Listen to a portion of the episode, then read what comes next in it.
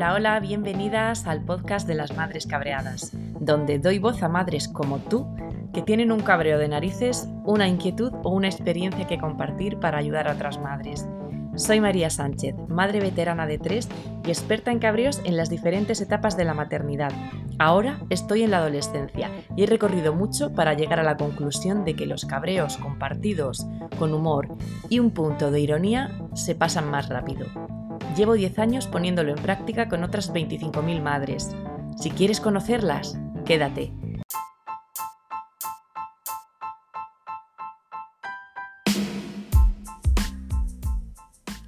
Hoy nos descabreamos con Laura Jiménez de Bejar. Laura lleva 20 años dedicándose al mundo del derecho y cree que hoy por hoy se enfrenta al reto más apasionante de su carrera, Comenzó ejerciendo como abogado en materias de derecho civil, penal y responsabilidad penal del menor. En el año 2012 entró de lleno en el mundo del derecho digital y desde entonces hasta ahora es autora del blog Legal y Red, de contenido más técnico, pero ahora se plantea escribir en un tono más personal. El nacimiento de sus hijas supuso un punto de inflexión en su profesión. Prueba de ello es el blog Mamá con hijos en la red le toca vivir el momento de enseñar a sus hijas a utilizar la tecnología de forma saludable y segura. Y qué mejor forma de aprender que compartiendo con nosotras, con las madres cabreadas, su propia experiencia personal.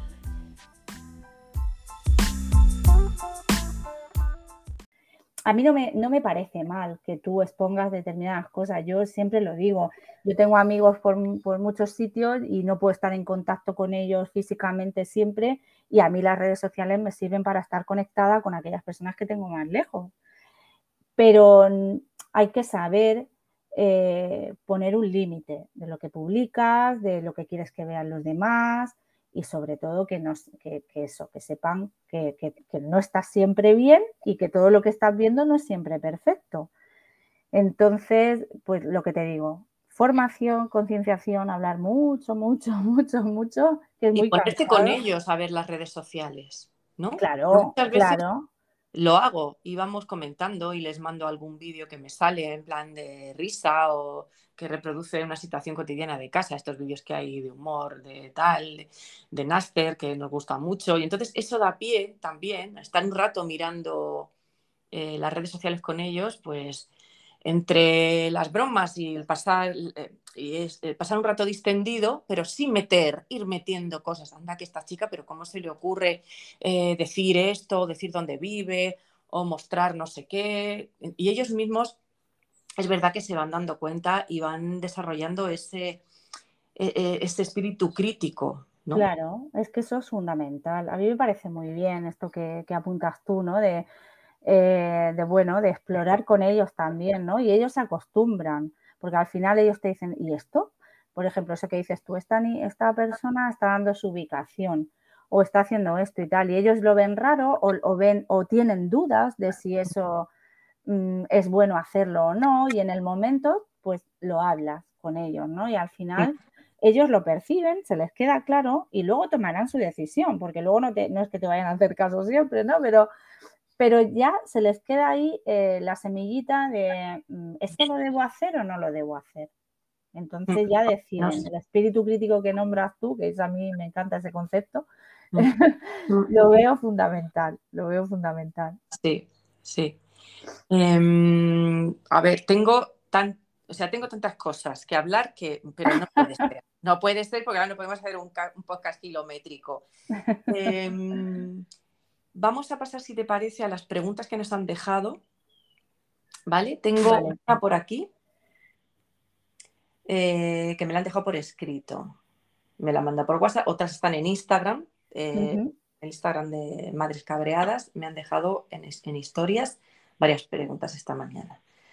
Eh, bueno, una madre que dice que a ella le da miedo el tema de la amistad que confunde que confunda el chateo con un desconocido con, una amistad. Claro, tú dices que ellos no van a hablar con alguien que no conozcan, pero claro, si imagínate que llevan chateando un tiempo con alguien y ellos consideran que ya es bastante tiempo, que ya lo conocen, que ya es su amigo. Entonces, no es lo mismo que alguien en frío. Yo creo que ellos ahí confunden y pueden pensar eh, que es su amigo porque, o amiga porque lleva chateando un tiempo con, esa persona y entonces eh, no detectar el peligro. A ver, eso es así. Ellos sí hablan con desconocidos, ¿eh? aunque mm. digan que no, hablan con desconocidos, así. O sea, lo que pasa es que es verdad que nosotros, hasta cierto punto, pues tenemos que estar un poquito alerta y pues si están jugando a determinados juegos donde hay mensajería instantánea, pues de vez en cuando preguntar, oye, ¿con quién estás jugando? O oye, mm, ¿y qué, qué amigos tienes? ¿no? Pues mira, la amiga del colegio que no sé qué y tal y cual, y ellos te lo dicen, sí, ellos te lo dicen, ellos, a no ser ya que te vean ahí, ya que, estás, ¿no? Ahí muy inquisitiva, pues entonces se cierran, ¿no? Pero si lo haces de forma natural, ellos al final te lo dicen porque no ven el riesgo. Yo, por ejemplo, mm, siempre hablo con mi hija, siempre le digo, eh, cuando llega una, una, determinada hora, digo, no, ahora no se juega, ahora ya eh, los juegos online, no ya, pero es que ahora es cuando están mis amigos. Y entonces yo miro el reloj y le digo, mm, vamos a ver, a ciertas horas de la noche, ¿a cuántos niños te vas a encontrar tú que no estén durmiendo? Pues no sé, pues es que normalmente a, a estas horas, pues los niños ya están en la cama, tal, y, lo, y la gente que hay despierta normalmente, pues suelen ser adultos. Entonces, mm, no considero que tú tengas que estar jugando ahora en un ambiente que ya no es el tuyo y tal. El control sobre las amistades de nuestros hijos es muy complicado. Hmm. Mm, yo siempre intento orientar diciendo que amigos, amigos, en Internet no vas a tener. Eh, gente, eh, en alguien en quien el menor pueda confiar realmente, eh, no, no va a existir. O sea, si no lo has visto tú en persona, si no lo has tocado, si no has compartido, o sea, te has estrechado la mano, te has lo que sea, ¿no? No puedes confiar en quien hay al otro lado de la pantalla. Es que en cualquier momento, eh, bueno, pues yo siempre lo digo, te puede decir que es Manolito de 13 años y ser Manolo de 45, y es así, o sea, es que es así ese es el peligro que tiene la tecnología. Entonces, no podemos confiar en que realmente las amistades, eh, hombre, si luego lo has visto y ya has comprobado y tal, y sigues eh, teniendo relación eh, con esa persona a través de Internet, pero ya sabes quién es físicamente, no hay ningún problema, ¿vale? El problema es cuando lo conoces a través de la red, pero nada te certifica que efectivamente esa persona es quien dice ser. Entonces volvemos a lo mismo vamos a hablar, vamos a supervisar si hay algún comportamiento diferente en nuestros hijos, si tú le ves raro, si ves que está cambiando de hábitos, que se esconde para hacer determinadas cosas, lo ves triste, lo ves tal, entonces ya tienes que ponerte alerta.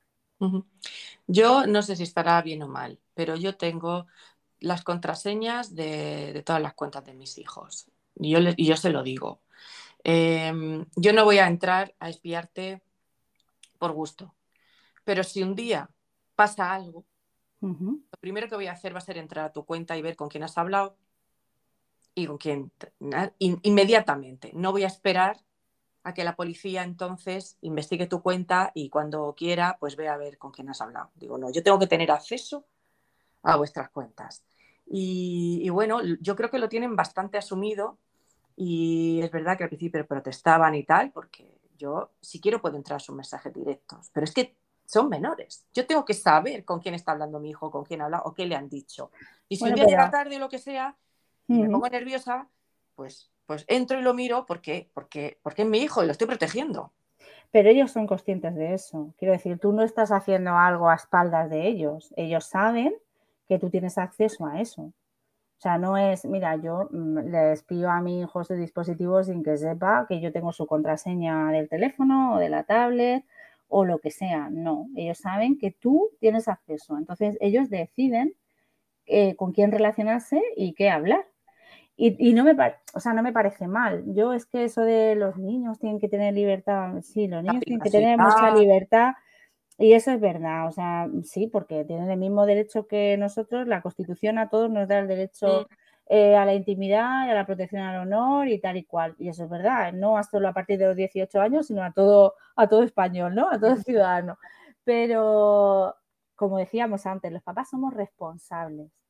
Y no solo somos responsables para, pues eso, para responder de lo que ellos hagan mal, sino que les debemos una, eh, debemos proporcionarles una, un ambiente educativo, social, emocional, eh, pues, que, pues que sea acorde a sus necesidades y el estar encima y saber lo que hacen es fundamental. Es fundamental y tenemos que protegerlos. Entonces tú no puedes proteger a tu hijo si no sabes lo que hace. Claro, claro, así es. Pues te voy a trasladar una pregunta que nos hacen por Instagram. Eh, me preguntan si los menores salen de espaldas en una publicación de publicidad, y su madre o su padre le pueden, eh, se lo pueden prohibir a la persona que haga esa publicidad. Vamos a ver, los temas de publicidad que están regulados. Eh, una cosa es que tú hagas un anuncio publicitario sabiendo que estás haciendo un anuncio publicitario, que eso, tienes un contrato, tienes tu, o sea, eso está regulado. Estamos hablando de un influencer que saca en sus redes una publicación que convierte en publicidad y sale un, menor, hijo de otra persona. Si, si los padres de ese niño pueden decirle algo o pedirle algún tipo de, responsabilidad o prohibírselo. A ver, eh, el tema de los, eh, de los datos personales es que siempre mm, hablamos siempre de, que parece que un dato personal es la imagen de una persona, la cara de una persona, ¿no? Que es lo más, evidentemente, es lo que más te identifica, ¿no? Obviamente. Pero bueno, a un menor también se le puede identificar, eh, bueno, un menor y a cualquier persona se le puede identificar de muchas maneras, no solo con la, eh, imagen directa de la cara, puede ser por la voz, puede ser por el cuerpo, por, determinadas partes de tu cuerpo. Entonces, eh, si obviamente, si el menor de edad sale en una publicación y no es una publicación, no sé si sabéis, o sea, cuando se toman imágenes en la vía pública, pues si son imágenes que son eh, como pues de, acontecimientos, ¿no? De, o, de, hechos que han pasado, que tienen cierta relevancia y se toman imágenes así como en general, ¿no? Sin, identificar a nadie, pues bueno, no pasa nada. Pero en el momento en que se está identificando a alguien o no es algo que no sea un hecho de relevancia, ¿no? Que, estamos hablando de una publicación de un youtuber, pues yo no lo veo o sea, eso es un negocio simplemente para ese youtuber, no, no es un hecho eh, que haya acontecido y que sea de interés general. Entonces yo lo que, lo que haría sería solicitar que se eliminara eh, esa imagen del menor, porque no solo lo va a identificar, eh, como te digo, el que se le vea la cara, es que se le puede identificar de muchas maneras. Entonces, evidentemente... Y que, se le podría exigir que lo retirara, ¿no? Claro, claro. Sí. Vale. Voy a entrar a Instagram e intentar que no se corte esto. Si se corta, volvemos a conectar. a veces al entrar. Para ver más, más preguntas. A ver. Comenta una madre que ha dejado de comprar cosas que anuncian niños en redes. y pregunta, ¿hasta cuándo esa explotación infantil? ¿Qué opinas de esto, Laura? Bueno, eh, pues la verdad que no tengo una opinión, es que depende, ¿vale? Depende de, cómo sea. A mí, a mí, mm, bueno, sí tengo una opinión. A ver, eh, básicamente no, me, no me gustan las publicaciones en las que se utilizan a menores, sobre todo porque una cosa es la publicidad, ¿no? Tú estás anunciando un, pues eso, yo qué sé, una marca de, leche infantil o yo qué sé, ropa, cualquier cosa donde evidentemente necesitas utilizar a menores para, promocionar tu producto porque va dirigido a, bueno, es para ellos, pero va dirigido a sus padres, ¿no? Eh, pero cuando estamos hablando ya de, pues eso, de canales de YouTube, de, canales de, mm, perdón, de, perfiles de Instagram, donde las familias ya se venden con poniendo a sus menores ahí, sacándolos, pues hacemos esto, hacemos lo otro, no sé qué, o, los típicos anuncios, no sé si los hay, seguro que sí, los que tenéis hijos menores lo habréis visto. Eh, los típicos vídeos de YouTube donde aparece, pues ahora mm, vamos a ver cómo abre el paquetito de, no sé, eh, la muñeca, no sé qué. Entonces van enseñando, tienen ahí a los niños enfrente de la tele enseñando cómo abre un paquete y va montando todas las pececitas del juguetito, ¿vale? Y entonces, a mí esas cosas no me gustan, o sea, no sé si tiene freno realmente, no sé si tiene freno, creo que llegará un momento en que sí, en que eh, todo este tema de la publicidad y, del uso de la imagen de los menores eh, llegará un momento en que se, o a lo mejor está ya regulado y yo no lo sé, ¿vale? O sea, no lo sé así eh, concienzudamente. Pero yo estoy con esta madre, ¿eh? yo también dejaría de comprar productos. A mí es que no suelo comprar así por cosas que, bueno, que, porque no suelo ver mucha publicidad en Internet. No me suelo dejar llevar por, este tipo de, de, publicaciones para la hora de comprar o decidir, ¿no? Pero yo también lo haría. Yo también no boicotearía, ¿no? Porque no es esa la palabra, pero. Pero si no te apetece. Eh, pues objeción de conciencia, de alguna manera, ¿no? Hay una ley de, influencer, Laura, que tenemos. Sí, sí, tenemos un, día podemos eh, hacer un podcast sobre. No sé si sale un poco de, de, la temática del blog Madres Cabreadas, pero, pero es muy interesante. La ley de influencer les pone ya no sé si llamarlo, eh, bueno, muchos, muchas de ellas y muchos de ellos lo ven como una censura, pero sí que limita y regula eh, los contenidos que pueden. Ya, pero yo es que eso de, no sé, a mí me da, mucha pena el uso de los menores. Yo no sé si visteis un, bueno, igual esto que voy a decir, pero lo voy a decir, ¿eh? ¿Qué se puede decir? Eh, no, es que... Podemos cabrear. Eh, por, eso, es que a mí me cabrea mucho esto que voy a decir, pero igual los demás lo ven como, no sé, porque yo siempre he sido una persona, y lo soy, que a mí eh, no me gusta ver hacer el ridículo a nadie, no, no, me, no soporto el, pues no sé, la típica caída en la calle, que todo el mundo, va, jaja, no, es que no lo soporto, no lo soporto.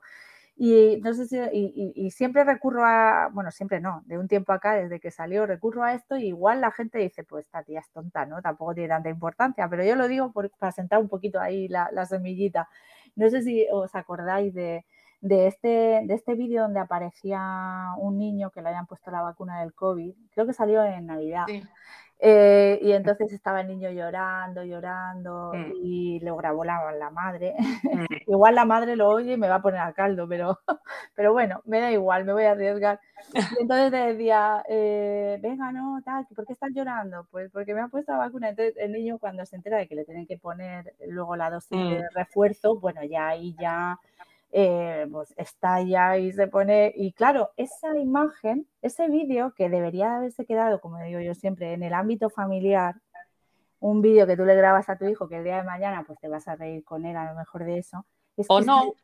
O, no, te lo perdonaría. E, efectivamente, pero, pero tú pónselo con 15 años. Pero tienes control, tienes control sobre él.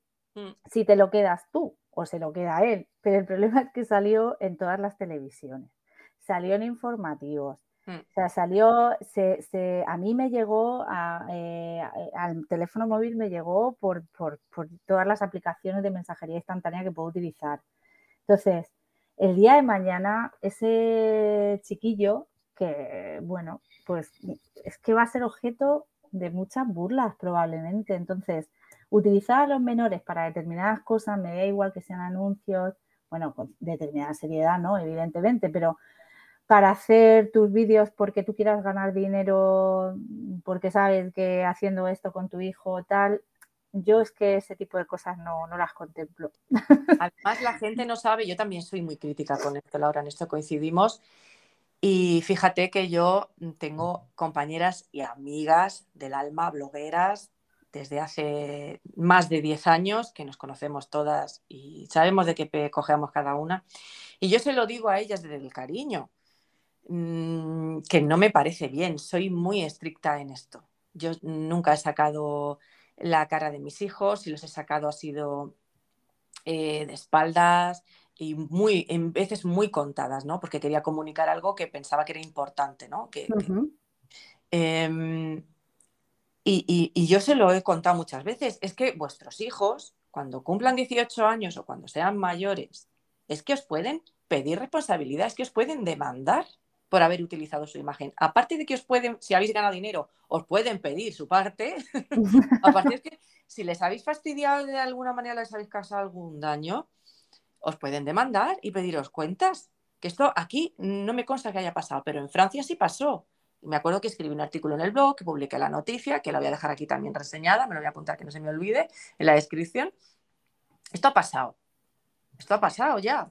Entonces, pues que no, esté, que no sea una cosa común no quiere decir que en un futuro no pueda pasar. Todos estos niños, eh, hijos de youtubers que muestran las familias, que meten la cámara en casa y salgan imágenes privadas, domésticas, eh, que no es que estén haciendo nada estén exponiendo nada mm, malo de sus hijos. Mm, cosas, mm, pues aparentemente normales, pero son privadas de ellos. ¿Quién te dice a ti que eso no perjudique de alguna manera cuando tu hijo tenga 20 años y vaya a pedir un trabajo o no lo sé?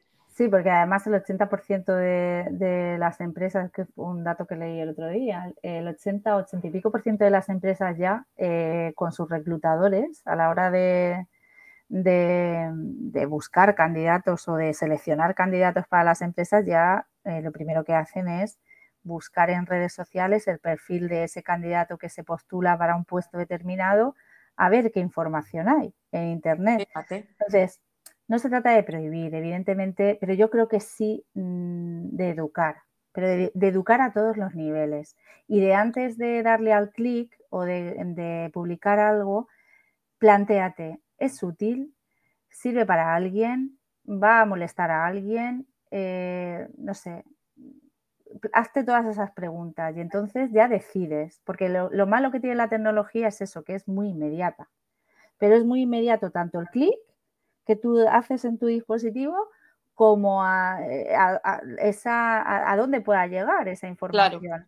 pero luego la huella permanece y vete tú a quitar la huella digital, que de eso también nos podrías hablar un montón, Laura. Para quitar la digital no es tan fácil luego. Claro, pues por eso te he dicho que yo ahora estoy colaborando con la empresa esta de You Forget y mi, huella digital, que nos dedicamos a eso. Vamos a revisar toda la información que hay en Internet sobre ti o sobre tu hijo o, o a quien esté a tu cargo y vamos a ver cómo la quitamos si te interesa quitarla. A lo mejor resulta que descubres que hay cosas buenas que te, interesa que estén en la red, pero hay otras y te puede sorprender, ¿eh? Yo lo he probado conmigo misma, porque cuando, claro, cuando pruebas la tecnología, te haces tú eh, tu, misma huella, tu mismo informe de huella para ver qué hay en Internet. Y hay cosas que tú no has subido a la red y tú estás ahí. Mm. Y te das cuenta de que dices, bueno, pero es que esta información está ahí, pero yo no, yo, yo esto no lo he subido. Esto no ha partido de mí. Entonces, es, muy interesante y yo creo que además sirve también para darnos así como con un golpe ¿no? de, realidad y de saber eh, a qué estamos jugando ¿no? y, por dónde nos movemos. Hmm, pues recomendable también que echen un vistazo a esta página You Forget Me y si necesitáis cualquier cosa, pues ahí está Laura también. Vamos con otra pregunta de una maestra. Si como maestra tienes conocimiento de que un niño menor de 14 años tiene redes sociales abiertas, ¿estás en la obligación de denunciarlo? Fíjate qué fuerte. Basta con la autorización, se me ha ido, paterna para que un niño o niña de 12 años tenga TikTok y suba vídeos potencialmente peligrosos para él. Son como dos preguntas, parece. Vamos a ver, eh, ¿denunciar en qué sentido? O sea, responsabilidad penal no hay porque no hay ningún delito. Yo supongo que, se referiría a comunicarlo a servicios sociales. Pienso, no lo sé. Eh, eh, lo primero que tenemos que ver es que efectivamente cómo, se abre el menor ese perfil en esa red social. Porque claro, eh, la mayor, eh, es que hay una cosa que se llaman condiciones de servicio, términos y condiciones, política de privacidad, aviso legal, todas esas cosas que son un rollo y que no nos las leemos, es verdad. Y por eso aceptamos todo. Aceptamos y, además es que... A nuestro micrófono, a nuestra cámara, a nuestras fotos, damos todos los permisos. Claro, claro, pero, además es que las empresas de tecnología lo saben y mm. entonces lo hacen así para que tú no te las leas, porque claro, un menor de 13 años a lo mejor te dicen, sí, esta red social la, la puedes utilizar a partir de los 13 años, pero es que un menor de 13 años se va a poner a leer eso, aunque, aunque quiera hacerlo, y hay términos que incluso un adulto muchas veces le cuesta entender. Ni nosotros no lo leemos, y nosotras que somos letradas tampoco las leemos. claro, a lo mejor tú sí, pero yo no. Bueno, algunas, ¿eh? vamos, vamos, si somos sinceros, vamos, Hay otras que digo, ay, qué prisa tengo, venga. pero bueno. No, pero tú eres de las que se lo leen, yo lo eh, sé. Sí, bueno, eh, pero sí que es verdad que es que mm, el problema de la apertura de perfiles en redes sociales es un poco complejo. Es verdad que nosotros podemos asesorar mucho a nuestros hijos sobre, oye, es que esto no, esto no se puede, esto no, porque es que no es una red social para ti. Hablar con ellos y decirles, pero vale, ¿por qué quieres estar tú en esa red social? ¿Qué es lo que te va a aportar? ¿Qué tipo de gente vas a encontrar ahí? Porque claro, eh, no todas las redes sociales son para todos los públicos. De hecho, está muy segmentado. Eh, Facebook lo utilizamos eh, una franja de edad de personas, Instagram otra, Twitter otra, y cada red social tiene su público ¿no? y, su función, porque es así. Entonces, eh, ¿cómo se ha abierto el menor ese perfil en esa red social? Yo de esta profesora lo que haría sería... Mintiendo en su edad. Efectivamente pero es que pueden hacerlo, pueden hacerlo porque las empresas de tecnología no han conseguido todavía eh, o, no, o no lo han conseguido o no, lo han hecho por otros motivos. Eh, no han conseguido establecer un filtro o una, una medida de seguridad para comprobar que efectivamente ese menor tiene o esa persona que se quiere abrir ese perfil tiene la edad que, dice tener, ¿vale? Entonces, eh, yo hablaría con los padres yo, de verdad, de verdad, mira, eh, eh, os, aconsejo que sigáis mucho si tenéis Twitter a un perito, es un perito y, profesor de instituto canario que se llama Pablo Duchemen. Y es un perito, es un perito judicial eh, que lleva muchos temas de, bueno, pues, bueno, él tiene un movimiento que se llama TikTok no es para niños, así directamente. Y bueno, es una persona que se dedica a, pues, a seguir mucho a gente de esta indeseable, como digo yo, a través de, la red y proteger mucho menos y además eh, hace muchos análisis de casos que le, bueno, análisis forense quiero decir, de, bueno, de, pues de grooming, de acoso y todas estas cosas, ¿no? Para luego ir a juicio. Entonces, mm, yo hablaría con los papás. TikTok no es para niños. Y, a lo mejor es una de las redes sociales, o hay otras redes sociales que son un poco menos intrusivas o, menos peligrosas, por decirlo de alguna manera, como puede ser Instagram, no lo sé, eso depende del uso que le dé cada uno, ¿no? Pero yo, evidentemente, denunciarlo no se puede denunciar porque no hay una, o sea, ¿cómo vas a demostrar tú que efectivamente los padres eran conscientes de que su hijo estaba mintiendo o que se estaba abriendo ese perfil o incluso que lo tenía? En todo caso sería una irregularidad. Claro. Mm, pero no, constituye un ilícito penal. No, no, que va, que va. Eh, lo que sí es que yo, si, lo primero que haría sería recomendar a los profesores que no utilicen el canal de TikTok para grabar vídeos porque se ve mucho, o sea, lo, lo digo porque, porque se hace, ¿vale? En el aula. Eh, ni en el, eh, eh, bueno, ni en el aula, por supuesto que no, o sea, es prohibidísimo, pero hay muchos profesores, por ejemplo, en este último final de curso se ha visto mucho que, hay muchos profesores que se graban vídeos en TikTok corrigiendo exámenes y comentando, pues eso, cosas de los alumnos que a lo mejor no te dicen el nombre del alumno directamente, pero tienen los exámenes encima de la mesa y a nuestra vista a lo mejor eso eh, pues, pues, pues, nos pasa desapercibido.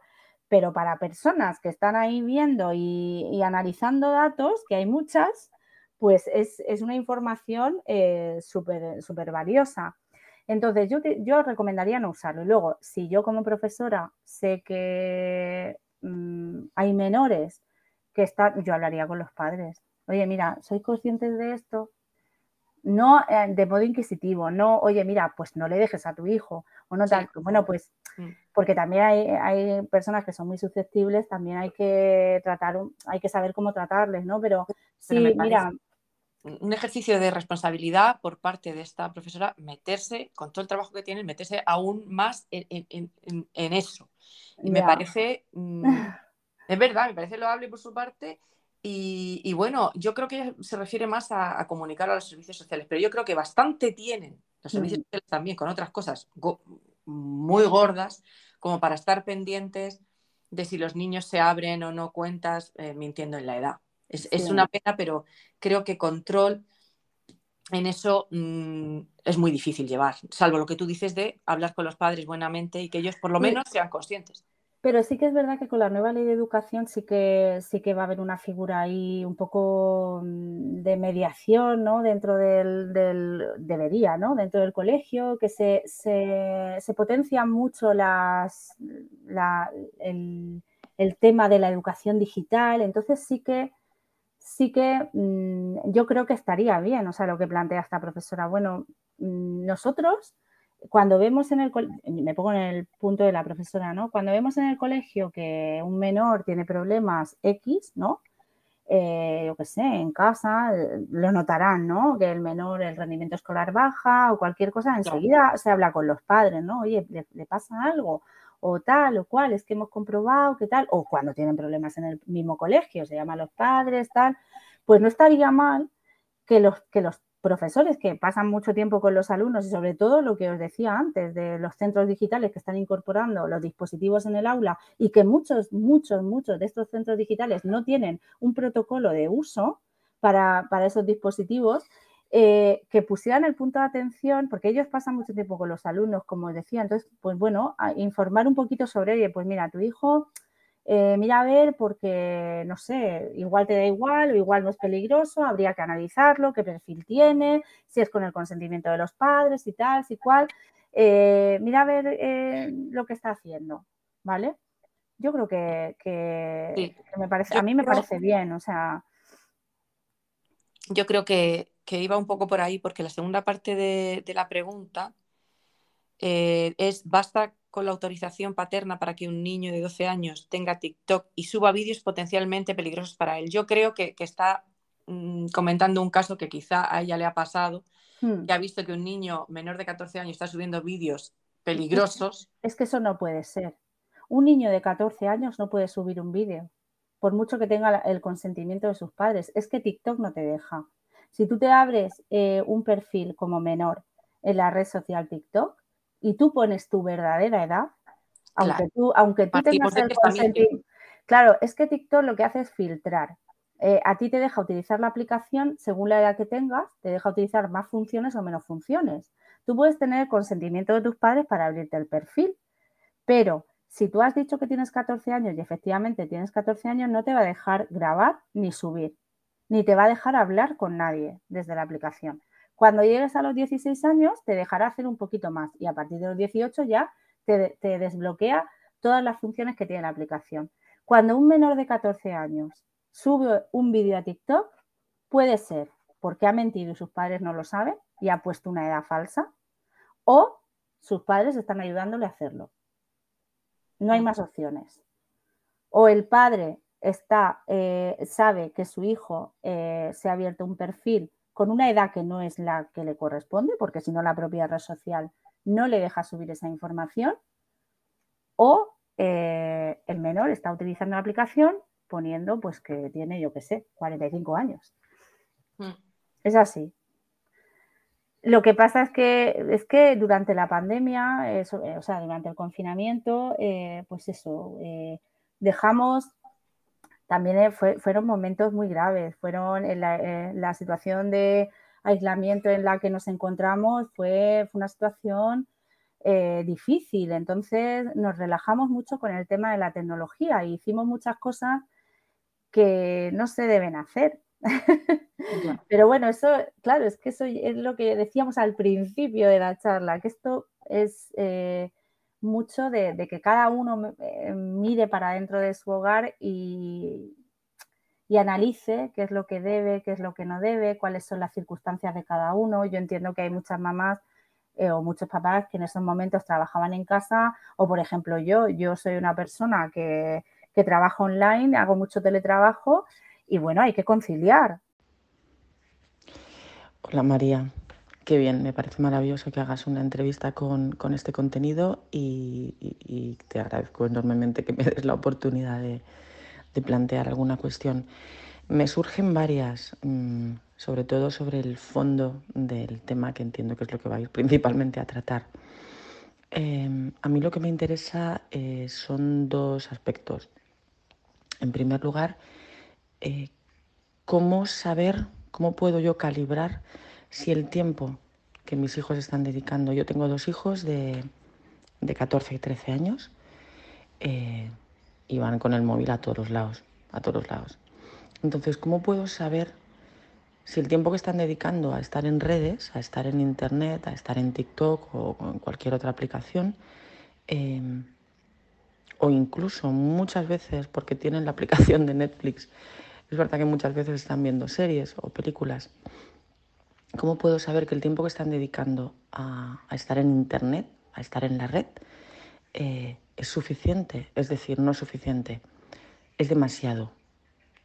Porque hay veces que entre sus parámetros y los míos ya no sé dónde está la virtud, ya no sé dónde está el centro y qué es lo correcto.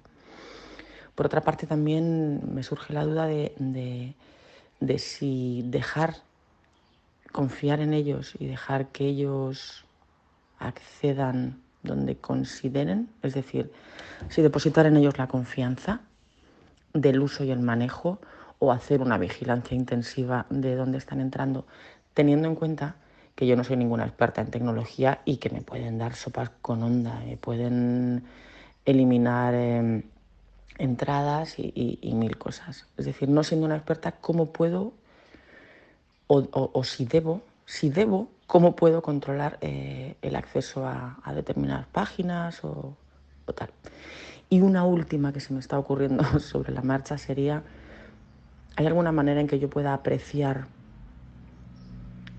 que están demasiado eh, volcados, estos niños que, jope, que, ves que, no saben hacer absolutamente nada y que, incluso con ansia, es decir, sería el, equivalente a, apreciar que tus hijos se pueden estar drogando, ¿vale? Pues que llegan a casa tarde, que van con gente mm, distinta, que vienen con los ojos cristalinos, en fin, puedes decir, mi hijo, mi hijo está haciendo algo, está tomando alguna sustancia que, que alguna droga, ¿no? El equivalente en Internet en acceder a páginas de pornografía, por ejemplo, o a páginas que no, que, no son apropiadas y adecuadas para su edad y que les van a perjudicar, ¿hay alguna manera en que yo puedo captar en su comportamiento eh, que esto está pasando? Creo que son muchas preguntas, pero bueno, yo dejo ahí el audio y tú seguro que te organizas fenomenal. Muchas gracias por darme la oportunidad. Besito. Y ya, pues a, las preguntas que te plantea esta oyente, esta seguidora de Madres Cabreadas, eh, bueno, yo, soy abogada, no soy psicóloga ni pertenezco al mundo así de a ese mundo, ¿no? Entonces, pero bueno, más o menos por lo que yo trato y lo que yo leo, pues yo le contestaría que, bueno, hay estudios que sí que, establecen un más o menos un rango de horas, ¿no? A partir del cual se considera que, bueno, que se hace un uso abusivo de, las redes, ¿no? De la tecnología. Y bueno, pues en los menores está establecido en unas seis horas, más o menos, ¿vale? Si, bueno, es eh, unas seis horas diarias de utilización de, la tecnología con el acceso a las redes y tal, pues es el, punto en el que se establece ese, ¿no? esa, esa diferenciación entre si ya es un uso abusivo o no lo es. Y en, relación con el tema de, bueno, de cómo podemos detectar que, bueno, existe algún tipo de, de, droga, ¿no? Como decía esta, esta persona, ¿no? De, bueno, cómo sé eh, que tiene algún problema con la tecnología o que, está enganchado a ella, ¿no? Por llamarlo de alguna manera y tal.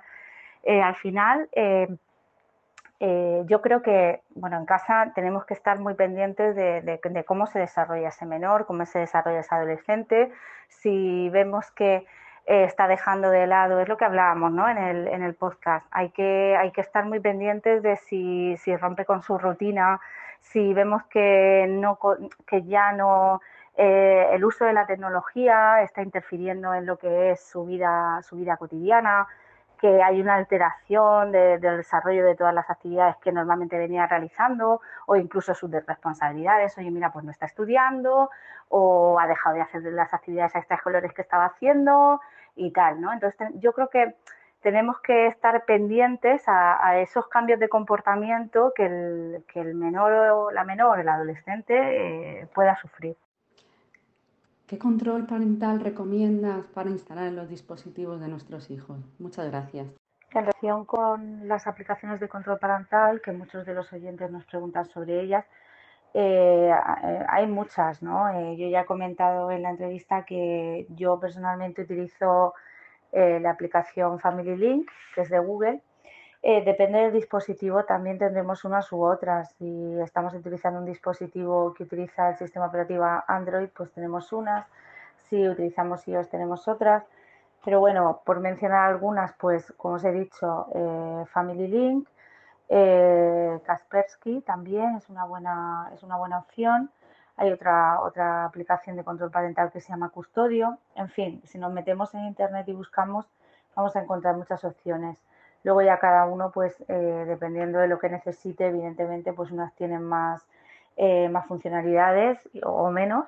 Eh, y ya, pues como digo, cada uno pues utiliza la que, bueno, analizándola un poquito, pues la que más considere más apropiada para, para los fines, ¿no? Para los que la para los fines que está persiguiendo, ¿no? O sea, qué, es lo que realmente quieres conseguir con esa aplicación de control parental. Sí que, como digo, eh, ninguna aplicación de control parental va a sustituir eh, lo que es lo que yo llamo la mediación parental, que es el, o la parentalidad positiva. Me, encanta ese concepto, que es el, estar pendiente de lo que hace tu hijo, el educarle, el, el, estar ahí para, bueno, pues, pues supervisando un poco qué es lo que hace, qué es lo que necesita. Todo eso, obviamente, una aplicación de control parental no lo va a sustituir. A una de las oyentes es si eh, existe alguna ley que regule la presencia y la explotación de los niños en redes sociales. Eh, bueno, pues contestar que, no existe ninguna ley específica que regule, como tal esa materia, pero sí que, bueno, tenemos otras, eh, normas en nuestro ordenamiento jurídico que sí protegen al menor. por ejemplo, pues citar la ley de protección al honor, a la intimidad y a la propia imagen. Y bueno, y como la más reciente, la ley de comunicación audiovisual que se aprobó en julio de este año, 2022, y que ahí se establecen, mm, bueno, pues unos artículos eh, específicos para, la, para lo que es el contenido audiovisual dirigido a menores. Y bueno, eh, al final como abogado, pues lo que tenemos que hacer es complementar toda la normativa que hay para poder dar una defensa a ese tipo de situaciones. Muy bien, Laura, pues llevamos eh, ya mucho tiempo de podcast, creo que lo voy a dividir en dos. Y, más tiempo que seguiría hablando contigo, pero no quiero abusar. Sé que luego van a surgir más preguntas que te las voy a pasar y si tienes a bien contestarlas, las vamos poniendo. Claro que sí. Y, lo vamos a dejar aquí, pero te emplazo a una segunda entrega que tenemos que hablar de, más cosas. Muy bien. y te agradezco muchísimo que nos hayas dedicado este tiempo y, todos tus conocimientos, tu experiencia. Voy a dejar reseñado todo lo que nos has ido recomendando en la descripción y tu página web y si alguien necesita contactar contigo para cualquier charla o cualquier duda, pues también lo dejaré por aquí.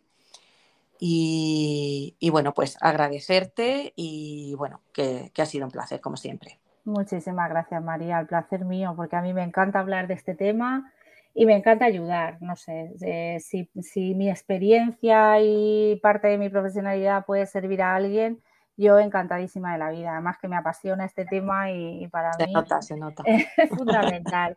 Entonces, encantadísima de que, de que hayáis querido contar conmigo.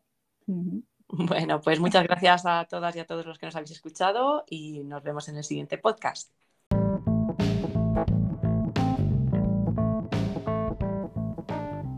Acabas de escuchar un podcast de las Madres Cabreadas. Gracias por haber llegado hasta aquí. Te dejo todas las recomendaciones que te hemos hecho en este episodio reseñadas en el blog madrescabreadas.com. Si te ha gustado, puedes ayudarme a seguir con este proyecto compartiendo este episodio. También me puedes seguir en Spotify para no perderte los siguientes. Y si eres de las que todavía les gusta leer blogs, puedes visitar madrescabreadas.com. Sí, soy una de esas blogueras de la antigua escuela. Te espero.